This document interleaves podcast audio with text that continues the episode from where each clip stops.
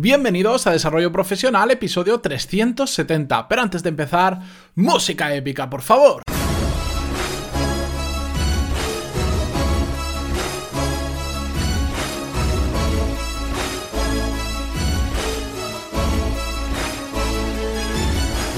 Muy buenos días a todos y bienvenidos a Desarrollo Profesional, el podcast donde hablamos sobre todas las técnicas, habilidades, estrategias y trucos necesarios para mejorar cada día en nuestro trabajo. Hoy es 23 de mayo de 2018, miércoles en concreto. Para los que veis el vaso medio lleno, bueno, pues solo estáis ahí, está el fin de semana ahí para descansar. Para los que ven el vaso medio vacío, aunque queda todo el miércoles, el jueves, el viernes, para que llegue el fin de semana, veáis como lo veáis, la realidad es que que es miércoles, ya lo sabéis, todo, todo es mental, paraíso o cárcel. La misma situación para unos es muy buena y para otros muy mala. Bueno, pero dicho esto, que si no nos alargamos con la presentación, hoy vamos a hablar sobre una habilidad que es indispensable, creo yo, para ser un buen manager, que la he experimentado, la he vivido y ahora que además de haber pasado por una etapa en la que gestionaba personas, ayudo ahora a otras personas a en su rol de gestores. Bueno, pues eh, vamos a hablar sobre esa habilidad tan importante. Disculpad si le llamo manager en muchas ocasiones a lo largo del episodio. Sé que hay gente que no le gusta que metamos palabras en inglés, pero la verdad es que es la forma en la que últimamente se utiliza mucho y así también todos podéis entender el concepto. Y es que ya sabéis que cada día lo escucha más gente el podcast y sobre todo de países nuevos donde también de habla hispana, pero que utilizamos en ocasiones diferentes palabras y con estas seguro que todos nos entendemos. Al final... Em, es una habilidad que cualquier persona que gestione un equipo o que lidere a otras personas tiene que desarrollar y tiene que estar muy atenta porque es extremadamente importante. Para mí, indispensable. ¿Por qué os voy a hablar de esto? Bueno, porque además coincide con que hace un par de semanas sacamos el nuevo curso de gestión de equipos y estoy terminando de grabar estos o entre hoy y mañana el curso de liderazgo que estará disponible este mismo viernes para todos los suscriptores de los cursos. Que si queréis pegar un vistazo, si aún no estáis suscritos, entrad en pantaloni.es, que además tenéis una prueba de cuatro clases gratis para ver cómo funciona desde dentro y tenéis un montón, ya son, lo pone en la web, no me acuerdo ahora de memoria, pero son como más de 140 y tantas, 150 clases donde aprender y desarrollar pues todas esas habilidades que son claves para mejorar como profesionales y al final conseguir el objetivo de tener un mejor trabajo. Así que dadle un vistazo y me comentáis. Dicho esto, vamos con el tema, porque para empezar tenemos que hablar sobre un cambio de paradigma. Ojo, eh, voy a ser un poco generalista y lo sé que cuando sé que cuando somos generalistas muchas veces nos equivocamos porque metemos a todos en un mismo saco cuando no es así, pero sí que es cierto que antiguamente el paradigma de la, gestión de equipos, de los gerentes que se decía en España, era más un poco que un manager era eh, un jefazo. Aquí mando yo y se hace lo que yo quiero y el objetivo de ese jefazo simplemente era conseguir los objetivos que la empresa iba marcando, con suerte si tenía objetivos, y demostrar a ver quién mandaba más. Y seguro, esto yo digo antiguamente, pero todavía estamos sufriendo coletazos de, de, ese tipo de gestión, pues porque hay gente que todavía o no se ha querido reciclar o viene tan tiene tan instaurado eso en la cabeza que cree que es lo correcto y siguen siendo así. Puedo poner miles de ejemplos de personas que están trabajando, que conozco amigos y, gente cercana a mí que trabajan en empresas donde todavía existe ese tipo de manager, ese tipo de liderazgo de aquí mando yo y se hace lo que yo quiero y no entiendo por qué me estás contestando nada. No sé si os suena de algo, seguro que la mayoría como yo lo habéis vivido en algún momento, ¿verdad? Bueno, hoy en día está tendiendo a cambiar a un nuevo paradigma en el que no es tanto yo soy un jefazo y aquí mando yo, sino en que se trata de sacar lo mejor de, cada persona para cumplir los objetivos de la empresa.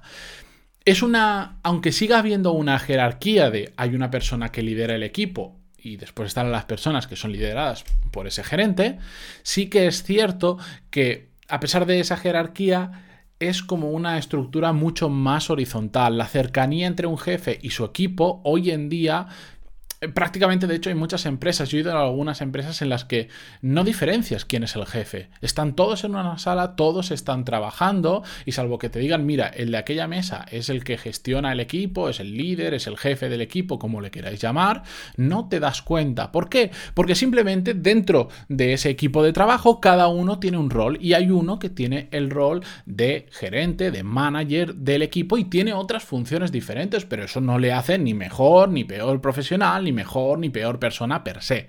¿De acuerdo? Simplemente tiene un rol diferente dentro del equipo.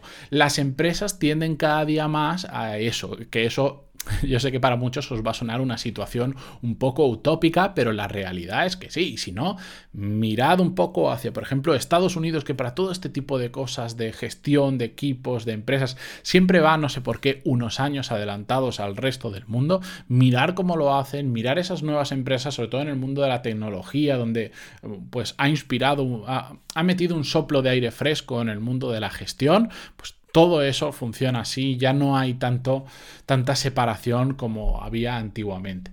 Bien, todo esto os lo cuento porque eh, seguro que de estas afirmaciones que os voy a hacer estáis de acuerdo y nos van a servir para enlazar con, con lo siguiente que os voy a contar los buenos amigos o, mentores que nos ayudan en nuestra carrera eh, se ganan nuestro aprecio, nuestra confianza y nuestra lealtad. Los buenos, los malos no, por supuesto. Estaréis, me, me, imagino que de acuerdo con vosotros. Tenéis buenos amigos y en algún momento podéis haber tenido algún mentor, pues se gana vuestro aprecio, vuestra confianza y vuestra lealtad. En cambio, los buenos managers también se ganan el respeto y el compromiso de la gente que trabaja para ese manager. Y como resultado, que se recibe? Pues el, eh, a cambio de eso se recibe el esfuerzo excepcional de un equipo, de tu personal, ¿de acuerdo? Cuando la gente que trabaja contigo está a gusto, lo hace bien y está comprometida, recibes un esfuerzo mucho mayor de esas personas que de otra manera. Seguro que con estas dos afirmaciones, cuando hablamos en lo personal a cuando hablamos en lo profesional, estáis de acuerdo. Cuando las cosas se hacen bien, se recibe a cambio muchas cosas, sea confianza, lealtad, aprecio, eh, compromiso, respeto todo eso se recibe, por supuestísimo. Por lo tanto, para realmente ser un muy buen manager, o vamos a decirlo, un manager extraordinario, lo que deberíamos hacer es combinar estas dos cosas, lo personal y lo profesional, en una única cosa, en un super manager. Porque los managers extraordinarios son aquellos que no solo consiguen los resultados que, tiene, que necesita la empresa, sino que se preocupan de verdad por el éxito de la gente que trabaja con ellos. Y digo de verdad, y en las notas del programa me, he, puesto de verdad en mayúscula y en rojo, porque es muy importante eh, que sea de verdad, no simplemente decir, no, no, si yo busco el éxito de mis empleados y, y, que se queden simplemente en una frase bonita que decir en una charla, pero la realidad sea otra diferente. No, tiene que ser de verdad, porque en muchas ocasiones hay muchos managers que simplemente buscan su éxito personal barra profesional, su propio éxito. Quiero conseguir esto para demostrar hacia arriba que hemos conseguido los objetivos. Mm, quién lo haya hecho de mi equipo, cómo lo hayan hecho o que el mérito sea suyo, me da exactamente igual. Yo he conseguido el objetivo y, y yo me llevo el mérito de todo. Eso es un pensamiento evidentemente cortoplacista, que te puede salir bien al principio, pero a largo plazo, ¿qué va a pasar? Pues que no te vas a ganar ni el respeto, ni la admiración, ni el compromiso, ni un largo de cosas que ya hemos dicho de la gente que trabaja contigo y evidentemente eso va a repercutir con el tiempo. ¿Qué significa buscar de verdad o preocuparnos de verdad por el éxito de la gente que trabaja con nosotros? No estoy hablando de de hacernos colegas de la gente. Yo creo que se puede trabajar con muchas personas a pesar de que no tengas afinidad después personal o que no puedas ser amigo. No pasa absolutamente nada, estamos en un entorno laboral, se puede hacer perfectamente. No, no tenemos que ser amigos de todo el mundo, hay simplemente caracteres que, o formas de ver la vida que no cuadran para amistades, pero a nivel profesional puede haber una excelente relación. No se trata de ser colegas, se trata realmente de conocer y de preocuparte por la gente con la que estás trabajando, con ese equipo al que estás liderando. Hablamos de saber cuáles ¿Qué idea tienen ellos de carrera profesional? ¿Qué es lo que realmente quieren hacer? ¿Por qué están en ese trabajo? ¿Hacia dónde quieren ir? ¿Qué intereses personales tienen y también intereses profesionales? Y sobre todo, en qué situación emocional están, que es muy importante y muchas veces nos olvidamos. Creemos que la gente que trabaja para nosotros son autómatas, son robots que vienen a trabajar y como vienen a trabajar tienen que trabajar y tienen que hacerlo lo mejor posible todos los días. No las personas son personas, tienen, a diferencia de los robots, tienen emociones y no todo el día todos estamos igual. Hay días que no son nuestro día por problemas que traemos de casa o por de donde sea, y hay otros días que estamos mm, genial y que podemos rendir muchísimo más de lo normal.